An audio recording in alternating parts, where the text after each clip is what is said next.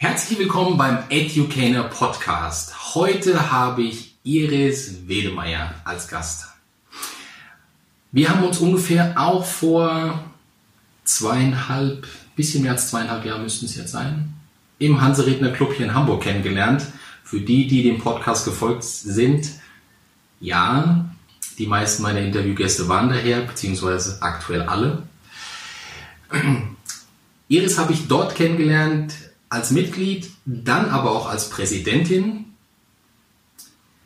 Habe dann echt richtig gute Reden von ihr gehört, die sehr gut vorbereitet waren und wirklich geschafft haben, dass die Leute dabei geblieben sind. Und warum habe ich darüber nachgedacht, dass Iris richtig gut in diesen Podcast passt? Iris hält nicht nur gute Reden, sondern auch echt lustige Reden, womit sie es geschafft hat, bis zur, ich nenne es jetzt mal für die Leute, die nicht bei Toastmaster sind, europäischen Meisterschaft zu kommen, wo sie gegen die Besten der Besten bei Toastmaster antreten durfte aus Nordosteuropa und durfte dort Nordwestdeutschland vertreten. Beste Voraussetzung. Nebenbei hat natürlich Iris auch noch einen Job. Unter anderem hat sie nämlich ein eigenes Modelabel. Und das Ganze, muss ich wirklich sagen, bringt mich dazu zu sagen, herzlich willkommen und danke, dass du die Zeit genommen hast, hier im Podcast zu sein. Hallo Iris. Hallo Christoph. danke, dass ich dabei sein darf. Sehr, sehr gerne. Es freut mich, dass du zugesagt hast. Jetzt kenne ich dich schon etwas länger und es wird da draußen wirklich den oder die eine geben, die dich wahrscheinlich noch nicht kennt. Sehr unwahrscheinlich, aber könnte sein. Gut möglich. Erzähl doch mal kurz was zu dir, was du machst, was deine aktuellen Projekte sind, was du beruflich jetzt genau machst. Äh, so einen kurzen Abriss, wer du bist. Ganz kurz, aber erlaube mir kurz ein bisschen auszuholen. aber gerne. Damit es auch verständlich für alle wird. Also ursprünglich komme ich ja aus dem Designbereich. Also ich bin gelernte Darmschneiderin und habe dann Modedesign studiert und bin im Grunde meines Herzens auch eine kreative Person. Dann habe ich ganz lange Zeit in der Modebranche gearbeitet, bin dann aber mehr so in das Kaufmännische gegangen. Sprich, ich habe in verschiedenen Firmen, äh, Modelabel, habe ich im Einkauf gearbeitet und nach vielen, vielen Jahren in dieser Branche hatte ich auch nicht mehr unbedingt die Lust, weiterhin in der Modebranche zu arbeiten, weil ich einfach schon viele Jahre dort verbracht habe und natürlich auch mal frische Luft schnuppern wollte und wie das immer so ist im Leben. Mit der einen Tür, die zugeht und die andere, die aufgeht. Und äh, also bin ich dann bei der internationalen Schule gelandet, auch im Einkauf, was ich sehr interessant fand, weil einfach dieses internationale Umfeld da war. Mhm. Da das leider nur ein befristeter Job war, musste ich mich nach zwei Jahren wieder nach etwas Neuem umschauen. Und jetzt mache ich etwas ganz anderes. Ich betreue praktisch einen Online-Shop, also ich bin im Customer Service mhm. in einem Friseur, also wirklich in einem Salon, der aber auch einen eigenen Online-Shop hat. Und ich habe da dort mit unserem Marketing-Manager den Online-Shop auch mit aufgebaut. Sprich, ich habe jetzt auch einiges äh, darüber gelernt, wie man einen Shop aufbaut. Was mir vielleicht auch äh, später mal zugutekommt, denn ich besitze selbst noch keine eigene Homepage, mhm. mache aber ein, ähm, ja, oder habe ein kleines Schmucklabel. Also ich bin jetzt auch Kleinunternehmerin, das mache ich seit zwei Jahren. Also ich arbeite viel mit Leder, Lederschmuck, Lederaccessoires und habe da auch noch so einige andere Ideen an Produkten, die ich, ähm, was ich noch selber entwickeln könnte und bin zurzeit auf Etsy vertreten. Das ist eine Plattform, da Wander werden vielleicht viele kennen, auch gerade in Deutschland, genau. Mhm. Und Etsy ist international, das war auch vorher da. Und dort bin ich praktisch mit diesem Bild vertreten und verkaufe dort auch. Und dann bin ich auch noch auf verschiedenen Designmärkten unterwegs. Aber es ist noch deutlich Luft nach oben.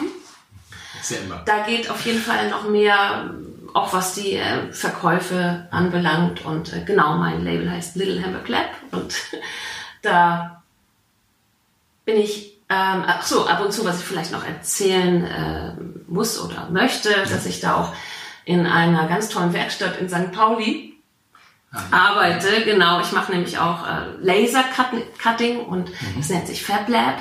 Und dort können verschiedene Leute, die kommen da zusammen und dann setzen sie ihre Projekte um. Und es ist mega spannend, was da alles äh, gebaut wird, sag ich mal so. Also Geigen aus dem 3D-Drucker zum Beispiel. Okay. Ich erhöhe da die Frauenquote und außerdem habe ich noch einen kleinen Nebenjob angenommen. Ich arbeite ab und zu abends und am Wochenende nochmal in der Elbphilharmonie. Wow. Garderobe, Bar, drei Standbeine also momentan. Sehr schön. Ja. Sehr, sehr schön. Und ich kann sagen, der Schmuck, auch wenn ich jetzt selber keinen trage, ich sehe ab und zu ein paar Fotos davon.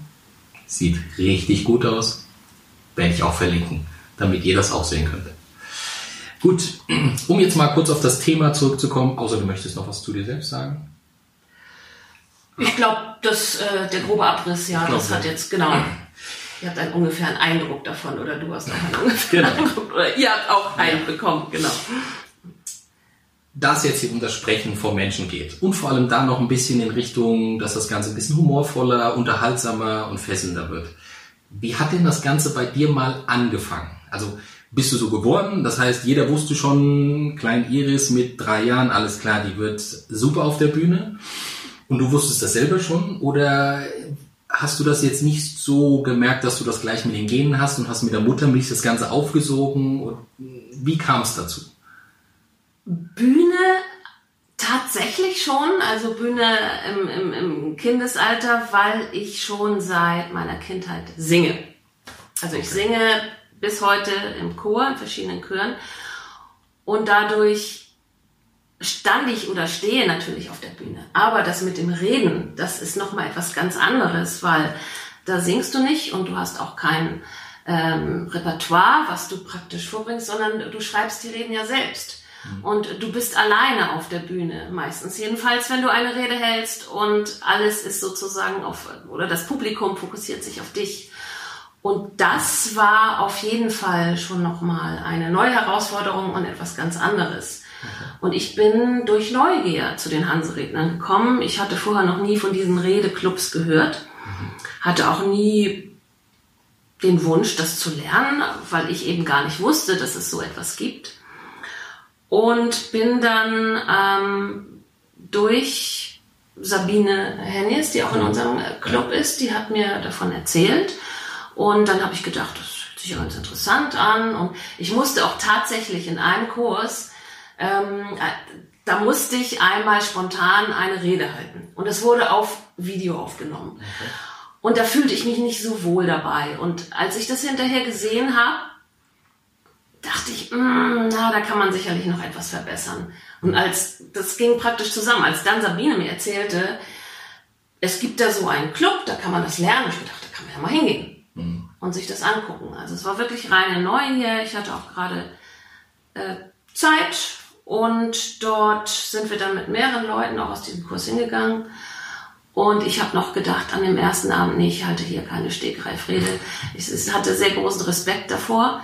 Und von den ganzen Leuten, die damals mit mir zusammen dort äh, hingegangen sind, um zu schnuppern, mhm. bin ich dann letzten Endes übrig geblieben und mich hat es bis heute gepackt und ich glaube, das sind jetzt schon viereinhalb Jahre, die ich dabei Wäre jetzt noch meine Frage ja, gewesen. Genau. Aber hat sich auf jeden ja, Fall gelohnt. Hat sich auf jeden Fall gelohnt, ja. Für alle, die nicht wissen, was eine Stegreifrede ist, einfach nur ich habe kein, erstmal kein vorgegebenes Thema, komme auf die Bühne, kriege dann meistens mein Thema gesagt und darf dann darüber 30 Sekunden nachdenken und ein bis zwei Minuten dann reden. Also einfach nur mal nach vorne gehen. Es gibt nicht wirklich einen vorgegebenen krassen Rahmen. Also man darf sich da ausprobieren. Genau. Und für die, die das jetzt nicht kennen.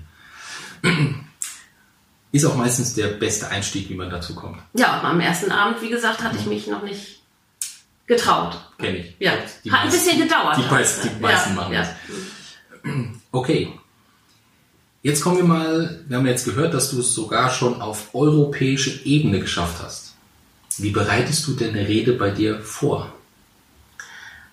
Erstmal, ich hätte das selbst von mir nie geglaubt, dass ich das mal so weit schaffe. Für mich ist die Vorbereitung schon wichtig. Ich bereite mich schon sehr gründlich auf eine Rede vor, besonders wenn es natürlich auch eine Wettbewerbsrede ist. Ich weiß, dass ich habe mich auch mit anderen Clubmitgliedern, anderen Leuten unterhalten. Jeder macht es auf seine Art und das ist ja auch völlig okay so, weil jeder auch ganz unterschiedlich vorbereitet und lernt. Für mich funktioniert es tatsächlich am besten. Ich habe so ein Thema im Kopf, dann mache ich mir einfach ein paar Stichworte dazu, in welche Richtung das so gehen kann und ich schreibe mir die Rede tatsächlich auf. Ich formuliere die aus, weil ich die einmal irgendwie aufgeschrieben haben muss. Das mache ich ganz normal. Ich mache es schon am Computer und dann drucke ich es mir aus und dann lese ich sie durch und dann wird ähm, nochmal so einiges geändert und umgeworfen. Und ich bereite mich schon ein paar Tage vorher darauf vor. Bei Wettbewerbsreden kann, kann es manchmal sogar auch zwei Wochen sein. Da fühle ich mich einfach wohl, wenn ich zwei Wochen vorher die Rede geschrieben habe und weiß, ich muss jetzt nur noch ein bisschen feilen. Und bei einer normalen Rede, wenn ich jetzt weiß, ich habe an einem Redeabend eine, eine Rede, die ich halten soll, dann versuche ich eine Woche vorher die Rede zu schreiben und dann gehe ich die einfach immer noch mal durch und übe die im Laufe der Woche damit die einfach auch irgendwo verankert ist und sitzt. Also das heißt nicht, dass ich sie jetzt auswendig äh, mhm. lernen muss, aber die Struktur und das alles muss mir schon klar sein. Und Benutzt du dabei noch irgendwas? Weil man kann die ja zum Beispiel auch aufsprechen, geht ja heute im Handy so ganz schnell, dass du dir sagst, ich spreche die mal kurz, nimm die auf, hör mich selber oder hörst du dich einfach nur beim Reden dich selber an und guckst sie vielleicht noch im Spiegel an oder sowas? Äh, stimmt, ich nehme sie tatsächlich auch auf. Okay.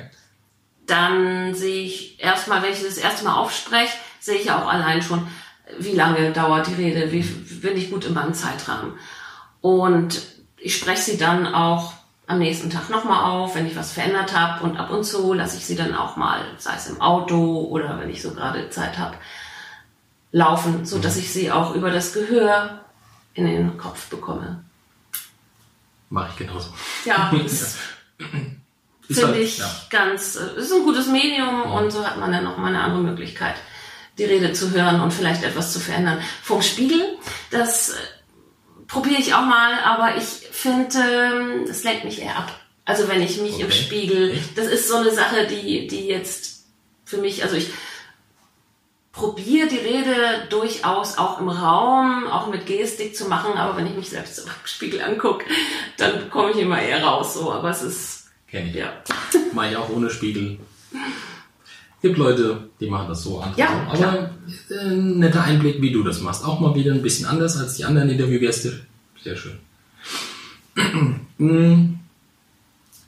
Jetzt bei der Vorbereitung im Hinblick auf die Rede wir hatten jetzt gerade schon mal Körpersprache so ein bisschen drin. Was sagst du? Wir waren jetzt gerade schon, du hast eine Idee, du schreibst es auf.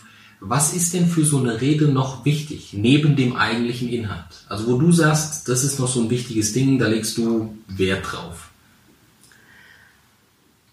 Wert lege ich natürlich auf was eine Rede auch haben sollte. Einen starken Anfang, starken Schluss. Also ich versuche mir schon einen Anfang zu überlegen, wo die Leute neugierig werden oder wo ich die gleich bekomme, dass die Aufmerksamkeit da ist. Okay.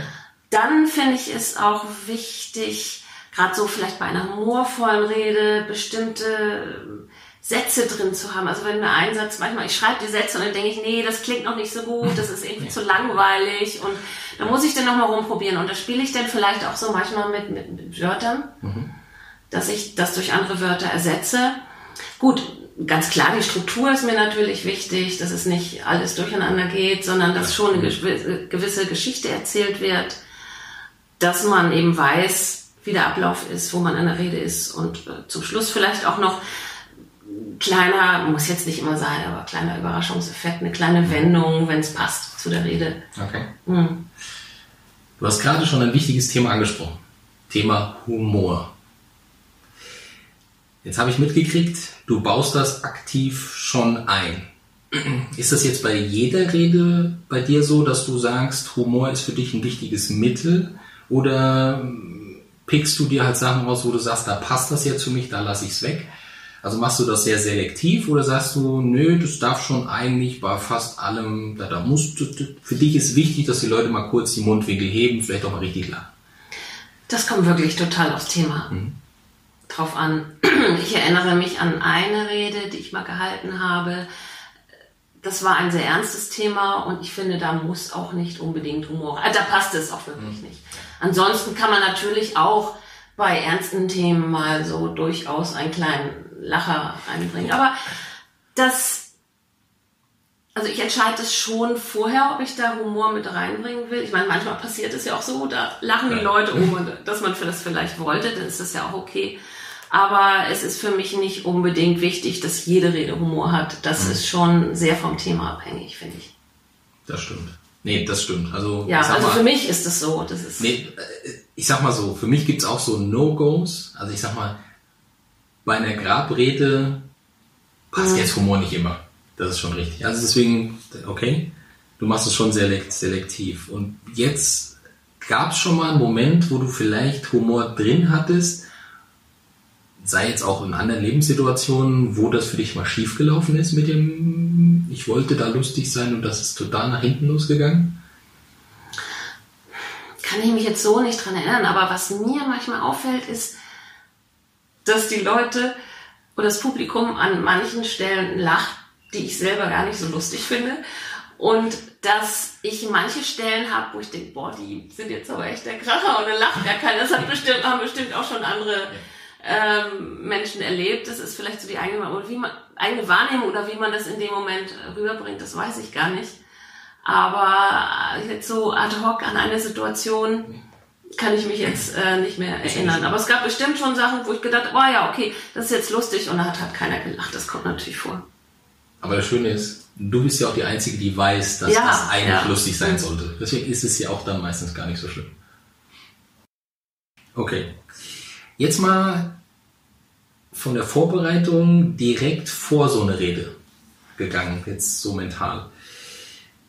Was machst du denn direkt vor einer Rede? Also so direkt, also an dem Abend, wo du eine Rede halten sollst, gibt es da ein Ritual? Gibt es da einen Ablauf, den du gerne einhältst? Gibt es da ein irgendwas, was du immer machst?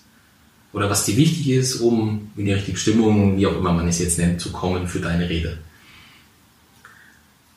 Direkt auf dem Weg äh, zur Rede. Jetzt, äh, wenn ich die bei den Hanse-Rednern halte, dann fahre ich da mit dem Auto hin, dann gehe ich schon nochmal im Kopf so die Rede durch auf der Fahrt. Und wenn ich dann dort bin, versuche ich aber erstmal ein bisschen abzuschalten und versuche aber auch ein bisschen, ich brauche an dem Abend Ruhe für mich. Ähm, häufig ist es ja auch so, dass dann viele Leute zu einem kommen und noch dies und das wollen. Mir ist es wichtig, dass ich mich vorher schon einen Moment konzentrieren kann, einfach so. Und vor der Rede selbst hab, kennen, kennen die meisten natürlich auch, habe ich schon äh, so ein bisschen Lampenfieber. das bleibt auch mir nicht verwehrt, ist aber auch meistens nicht schlimm, wenn es nicht überhand nimmt.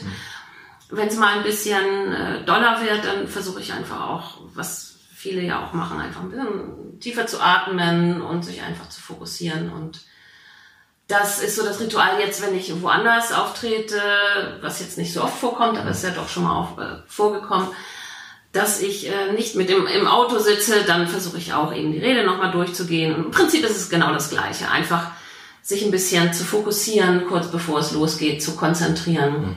und nicht die Gedanken noch überall mhm. zu haben. Ist da bei dir jetzt ein Unterschied zu, wenn du mit deinem Chor einen Auftritt hat, hast, zu dem, wenn du das allein als Rede machst? Gibt es da einen Unterschied oder würdest du sagen, da auch brauchst du genau das gleiche, Ruhe, fokussieren? Hm, ja, also natürlich brauche ich da auch vorher Ruhe, also wenn ich jetzt mit meinem Chor auftrete, aber es ist trotzdem ein bisschen noch eine andere Situation, weil man ähm, man präsentiert beim, bei, beim Auftritt mit dem Chor ist es so, man präsentiert etwas, was man vorher wirklich äh, einstudiert hat, da auch jedes Detail so einstudiert hat. Und auch da kann natürlich immer etwas schiefgehen, was nicht so klappt. Beim bei der Rede ist es natürlich so, dass man vorne alleine steht und nicht als Gruppe. Also es gab mal einen Chor, da hatte ich ein Solo, da weiß ich auch, das war auch die Situation, da war ich immer doch durchaus viel nervöser, als wenn man jetzt so eine, so eine Gruppe hat, mit der man auftritt. Also da kenne ich auch das Lampenfieber, aber auch da sammelt man sich vorher nochmal eher und konzentriert sich und ähm, sagt nochmal so, hey, alles Gute und umarmt sich. Und kann man bei sich selber natürlich nur sich selber so, ja, wird schon alles gut und du schaffst das. Ja. Ja, das stimmt. Bei der Rede kannst du dich nirgendwo verstecken, wenn ich Man kann sich als, da als nicht- Gruppe, äh, als Gruppe, meine als, als, Gruppe als Gruppe darstellen, beziehungsweise sich da so integrieren. Also Genau, man kann sich nicht verstecken, sondern alle Augen sind auf einen gerichtet. Das Ja. stimmt. Jetzt nochmal, hast du für Leute, die jetzt gerade sich überlegen, oh, wie ist das bei mir, hast du noch so einen Tipp, wo du sagen würdest, ah, das fällt mir gerade noch so ein, äh, oh, oder das ist was, was dich bei anderen Reden, nee, nicht nervt, aber wo du denkst, boah, da solltet ihr drauf achten. So, das wäre so noch so ein, ach, das wäre noch, dann wird die Rede auf jeden Fall noch besser. Ich glaube, viele unterschätzen die Wirkung des, de- des Anfangs. Also wenn sie jetzt auf die Bühne kommen, erstmal geh schon selbstbewusst auf die Bühne. Es, ist, es geht ja los, wenn du praktisch von deinem Platz dahin gehst. Und bei vielen Rednern höre ich dann schon nochmal, ähm, also ich fange jetzt mal meine Rede an oder äh, ja, so diese, diese Füllwörter, die ich jetzt auch ab und zu mal benutze, aber das natürlich gleich am Anfang ist nicht so geschickt, weil es verwässert diese Rede so ein bisschen. Man hat kein starkes Statement am Anfang und das fällt mir halt doch häufiger auf, dass am Anfang irgend so ein Wischiwaschi-Satz gesagt wird, wo man denkt, ach, das ist jetzt aber richtig schade. Also ich finde es dann immer richtig schade. Und danach geht's so erst los. Okay. Das finde ich schon ganz wichtig, dass man da einfach hinkommt auf seinen Platz, erstmal vielleicht durch die Runde, in die Runde lächelt und Blickkontakt sucht und dann anfängt. Das ist so, so ein rundes, ein, ein, das macht die Sache etwas runder. Und am Ende ist es genauso, natürlich. Ich bin am Anfang auch immer gleich von der Bühne gestürmt, einfach ja, stehen bleiben, sich den Applaus nochmal genießen, äh, lächeln. Also lächeln überhaupt hat eine ungeheure Wirkung, wenn man, wenn man einfach so da steht und kommt man auch, glaube ich, gleich sympathisch rüber und Ja. Wenn man sympathisch ist, mögen einen die Leute und dem hört man dann besser zu. denke ich mal, ja. Hm. Ist, Ist so, ja. Ist so. ja. Also das heißt, den Anfang so gestalten, dass der, ich sag's mal mit meinen Worten, auch zur Rede passt und nicht irgendeinen, weiß ich nicht, wie du schon sagtest, Kauderwelsch, Wischiwaschi da so von sich geben. Und ja, schon das Aufstehen vom Platz bis zur Bühne als Bestandteil meiner Bühnenpräsenz gleich mit aufnehmen. Also nicht da schon so hinlaufen oder was Genau, weiß ich alles, sondern ja. das schon, es ist ein Part, da kann ich schon was. Die Leute gucken einen, glaube ich, also das Publikum guckt einen da schon an, wenn man eben aufsteht und nach vorne geht. Gut, das heißt, die Rede fängt dann an, sobald man sich schon in Bewegung setzt, ohne dass man ein Wort gesagt hat. Würde ich jetzt mal so. Ja, Gibt es, ach genau, für den Anfang, gibt es da ein Mittel oder was weiß ich, wo du sagen würdest, das ist so dein Ding? Was du so oft am Anfang machst? Wie so dein Anfang aussieht? Oder kommt aufs Thema drauf an? Das kommt aufs Thema drauf an. Okay. Gut ist natürlich, äh, mal eine Frage zu stellen. Das, Mhm. Dann ist das Publikum, darf das gleich aktiv werden. Aber ich finde, es passt nicht immer und es muss auch nicht immer eine Frage sein. Das kommt wirklich aufs Thema drauf an, aber ich überlege mir natürlich schon, was ich sage Mhm. als ersten Satz. Okay. Machst du das dann auch, dass du diesen ersten Satz komplett so wie er es auswendig lernst? Ich mache es so, ja. Weil es gibt mir auch eine Sicherheit. Für mich ist das eine Sicherheit. Ich weiß, ich gehe dahin und weiß, der erste So Satz sitzt. Ja, genau. Stimmt. Ist auch, kriegt man überall auch erzählt, die ersten zwei Sätze sollte man wissen. Die müssen sitzen. Und der Rest kommt. Ist auch meine Meinung, ja. Mhm. Funktioniert ja auch. Hättest du noch irgendwas, wo du sagen würdest, boah, das ist jetzt, fällt mir auch noch gerade ein. Ansonsten war das schon ein Ja, sehr, sehr guter Tipp. Kannst ruhig weitermachen. ja, gut. Ähm, jetzt, wir hatten ja schon gesagt, du hast einen eigenen oder bist auf einem Shop-System vertreten. Wie war der Name nochmal? Etsy. ETSY. Ich schreibe es hier drunter. ich schreibe es drunter, damit jeder weiß, wo du bist. Wenn man jetzt von dir noch was sehen möchte, was hören möchte, wo könnte man das? Online, offline, wie auch immer. Bei meinem Chor natürlich, also da gibt es eine Facebook-Seite, die Homepage, äh, da gibt es auch so ein paar Hörschnipsel. Mhm. Die müssen wir auf jeden Fall noch ein bisschen, ein bisschen weiter ausbauen. Okay. Aber auf Facebook, äh, der Chor heißt The Bast, äh, B, Doppel A, S, T, Ausrufezeichen für Bass, Alt, Alt, Sopran und Tenor. Ah, okay. Und wenn man das eingibt und äh, da gibt es, wie gesagt, die Facebook-Seite. Und da haben wir neulich auch einen sehr schönen kleinen Teaser für unser letztes Konzert aufgenommen, der ganz gut gelungen ist, wie ich finde.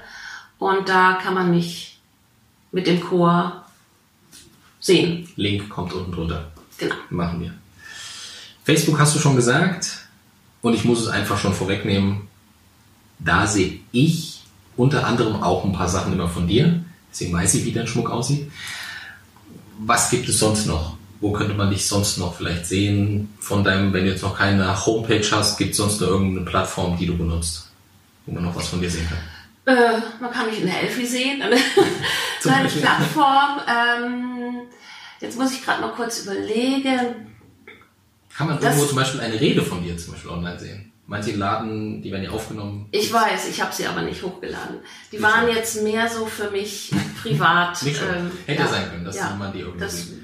Sonst könnt, würde ich mir mal überlegen, aber bis jetzt war das mehr so ein Hilfsmittel für mich. Sonst noch irgendeine Social Media, Instagram, Snapchat? Ja, was Instagram mit äh, Little Hamburg Lab bin ich auch auf Instagram. Mhm, genau. Das hätten wir ja. auch. Kommt alles hier unten drunter. Ihr müsst euch dich suchen. Ich verlinke alles.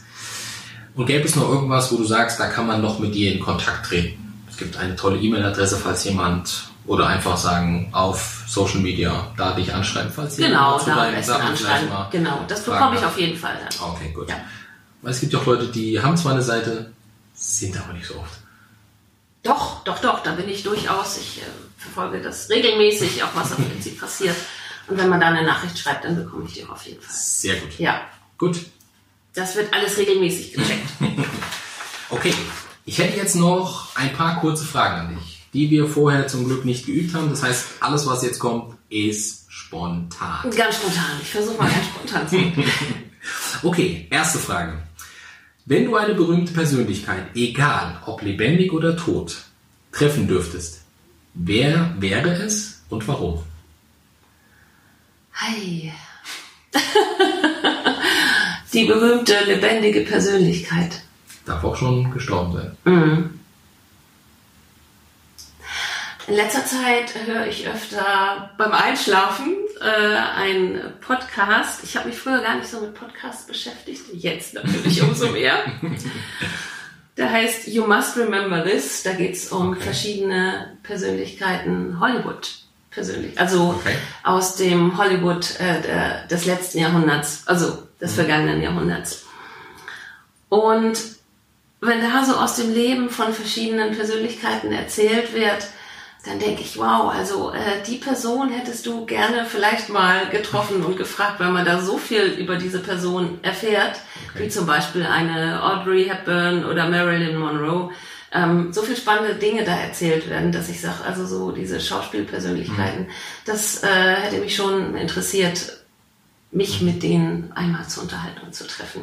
Gäbe es da jetzt jemanden, wo du sagst, ach, die würde ich jetzt als erstes gleich Nein, es gibt zack. so viele, ich, ähm, ich mag mich da auch gar nicht so festlegen auf eine okay. Person, weil es gibt so eine große Bandbreite, auch also so viele tolle Persönlichkeiten, dass mir das auch total schwer fällt, da eine rauszupicken. Mhm. Nicht schlimm, aber interessant ähm, zu wissen. Podcast über vergangene. Hollywood des letzten Jahrhunderts, ja. genau. Packen wir auch hier drunter. Packen wir auch hier drunter. Das klingt wirklich interessant. Das war so mein Einstieg jetzt in diese Podcast-Welt. Sehr schön. Gut. Für welche der drei Dinge in deinem Leben bist du am dankbarsten? wenn dir sofort drei anfallen, eine von Anfang reicht das. Na, sehr dankbar bin ich mir, bin ich für meine Familie, dem, für meine Eltern, die leben immer noch und ich verstehe mich sehr gut mit ihnen. Man hat ja, oder ich höre von vielen immer Probleme irgendwie in der, in der Familie, aber das Gute ist, die haben mich immer unterstützt und mir nie Steine in den Weg gelegt und immer gesagt, mach mal und das finde ich sehr toll. Das ist nämlich nicht selbstverständlich. Das stimmt. Und sie haben sich auch immer oder interessieren sich immer noch für das, was ich, was ich mache und mhm. haben nie gesagt, äh, lass das mal lieber. Also das finde ich sehr schön und also diesen Rückhalt zu haben. Mhm. Dann habe ich gute Freunde, also eine Handvoll natürlich jetzt sehr gute Freunde und ein gutes soziales Netzwerk und auch dafür bin ich, bin ich sehr dankbar, weil ich bin ein sozialer Mensch und für mich ist das ganz wichtig, mich mit meinen Freunden austauschen zu können. Mhm. Und äh, was manchmal auch blöd klingt, für mich aber wirklich wichtig ist, ist Gesundheit, weil da hatte ich in meiner Vergangenheit auch schon so ein paar Rückschläge hinzunehmen. Und insofern weiß ich, wie wichtig das ist, weil wenn man nicht gesund ist, kann man das alles nicht machen, was man liebt und was einem am Herzen liegt. Und das bremst in jeglicher Energie und deswegen ist äh, mir das wirklich auch ganz wichtig und dafür bin ich auch sehr dankbar, wenn es mir gut geht und ich gesund bin. Vergessen viele Leute da draußen. Jetzt mal eine allgemeine Frage. Wie oft schaust du täglich auf dein Handy? Wahrscheinlich auch zu oft. Kann ich nicht zählen. Natürlich, wenn so ein paar, ich bin ja auch äh, in ein paar WhatsApp-Gruppen und kling, kling. Die Neugier treibt mich dann auch an. Also ich, ich gucke, das ist echt schwer zu schätzen. Also ich, ich denke so 30 bis 50 Mal, das vielleicht, ich mag das ja eigentlich gar nicht. Ganz ehrlich, 30 bis 50 Mal, glaube ich, gilt noch als du benutzt ja, sehr wenig. Ich, ja. Also ich habe kein Problem damit. Jetzt zum Beispiel habe ich es aus dem Raum gelegt und ich vermisse es nicht und da habe ich auch überhaupt kein Problem mit. Aber klar, wenn ich mal in der Bahn sitze oder so, dann guckt man mal drauf mhm. oder aber ich kann auch total gut abschalten. Bei, am Hanserednerabend und bei meiner Chorprobe ist es absolut tabu und damit habe ich auch kein Problem. Das heißt, ich kann davon ausgehen, du hast nicht, was hieß das? Phantom vibrieren. Es gibt jetzt schon Syndrom, also das Nein, Syndrom Phantom vibrieren. Du also dass du meinst, das Telefon. Nein, das habe ich noch nicht. Das, nee? Also das, das, das gibt es wohl jetzt schon. Mm, ja, also das ist schon grenzwertig. Ja. ja, ich habe noch kein Phantom vibriert. Vibrieren. Sehr, sehr, gut, sehr gut. Wo wir gerade beim Handy sind, ähm, darauf können nämlich ein paar Leute nicht verzichten. Auf was könntest du in deinem Leben nicht verzichten? Ich könnte in meinem Leben auf keinen Fall auf meine guten Freunde verzichten, die mir ganz wichtig sind. Und ach, ich könnte auf vieles nicht. Die so, alles, was mir so, so, so wichtig ist und am Herzen liegt. Aber ich glaube, auf, auf meine lieben Menschen in meinem Leben, auf die möchte ich auf gar keinen Fall verzichten. Sehr gut. Jetzt nochmal was Persönliches. Welche Entscheidung in deinem Leben würdest du im Nachhinein rückgängig machen wollen? Ja, ich. Es ist witzig, weil da fällt mir immer so eine Situation die schon ganz, ganz lange zurückliegt. Okay. Und ich glaube, da wäre ich heute nochmal neugierig drauf, wie das verlaufen wäre. Ich habe ja Modedesign studiert. Mhm. Und danach ist ja immer so, ja, man macht ein Praktikum, um da erstmal in diesen Bereich reinzukommen. Das ist mhm. ja nicht so einfach als ähm, jetzt gerade studierte Designerin schon den tollen Job irgendwo zu ergattern bei einem tollen Label.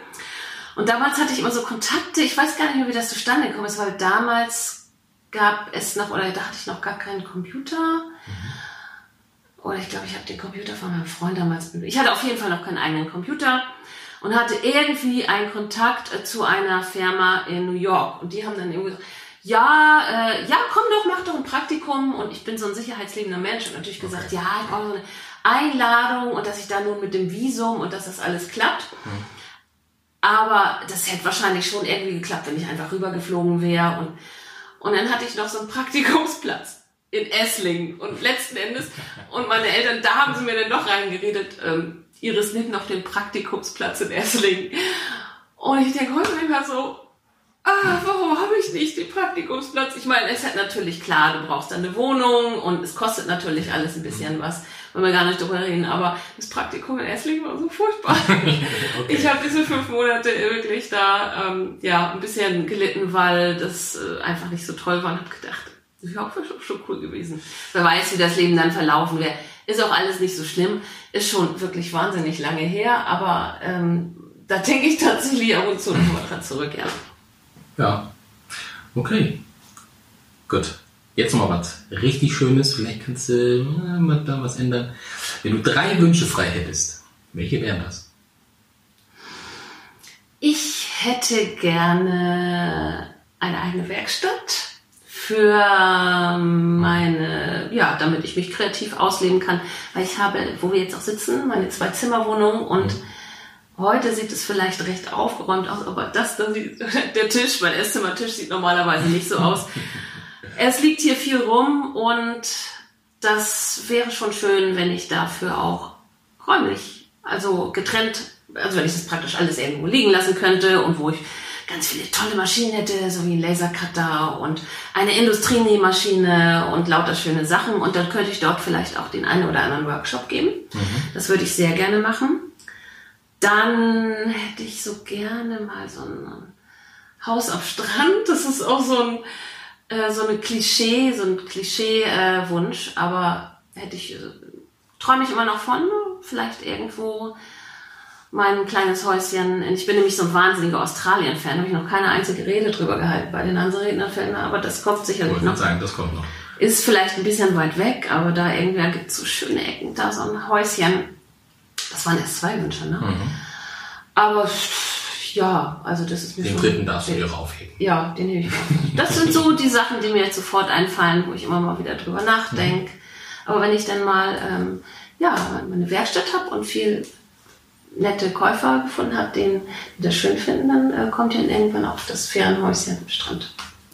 Klingt Notfalls an der Ostsee. Ja. Man kann sich ja steigern. Man kann ein, ja genau. steigern. Gut, und jetzt noch die letzte Frage. Welches Buch hast du zuletzt gelesen? Ähm, ich habe zuletzt, oh Gott, jetzt muss ich erstmal kurz überlegen. Ah, von John äh, Strelecki, Strelecki, ich weiß nicht, wie der ausgesprochen werde, wird, habe ich auch, äh, ganz witzigerweise von einer Toastmasterin, die hatte das auf ihrer Homepage. Das sind meine äh, Buchtipps und ich bin immer auf der Suche nach guten Büchern. Der hat verschiedene Bücher geschrieben, unter anderem The Big Five for Life und ganz tolle Bücher. Ja, ja Big Five for Life. Ja. Jetzt, ja, ja. Und die sind so schön geschrieben und haben natürlich auch eine Message. Mhm. Äh, Achtung, Anglizismus, aber irgendwie diese Botschaft und ich lese die total gerne und die letzte, das letzte Buch, was ich gelesen habe, war Safari des Lebens. Da geht es darum, dass äh, einer, der eben sein Herzenswunsch, worum es ja immer geht, in, einmal nach Afrika zu fahren und dort ja, doch, doch, eben verschiedene, ja, ja, der dann auch mehrere Jahre in Afrika mhm. ist. Natürlich geht's da auch wieder um die Botschaft, was ist dir wichtig in deinem Leben. Aber ich fände äh, die Geschichte darum, um, um äh, diese Botschaft herum so schön mhm. geschrieben. Und ich glaube, ich habe jetzt glaub, vier oder fünf Bücher von ihm gelesen mhm. und das war, war das letzte. Doch, ja. Packen wir auf jeden Fall hier drunter lohnt Ja, sehr empfehlenswert. Sehr, sehr ja. oft schon gehört. Ja, genau. Muss ich sagen, mhm. sehr oft. Gut, siehst du, so schnell ist eine Stunde vorbei. Ist ja Wahnsinn. Erst habe ich gedacht, eine Stunde. Was erzähle ich denn eine Stunde? es geht um dich. Ja. Es geht um den, ich nenne es mal, wichtigsten Menschen in deinem Leben. Weil ohne dich gäbe es dich nicht. Das wollte ich schon immer mal vor der Kamera sagen. Wahnsinn. Toll. Gut. Wenn euch das Ganze gefallen hat, auf welcher Plattform ihr das Ganze jetzt auch konsumiert, lasst mir doch eine Bewertung da und schreibt vielleicht hier drunter, was euch gefallen hat, was euch vielleicht gefehlt hat, damit ich daraus lernen kann, um das Ganze vielleicht noch für euch interessanter zu machen und wen ihr vielleicht hier auch gerne mal sehen möchtet.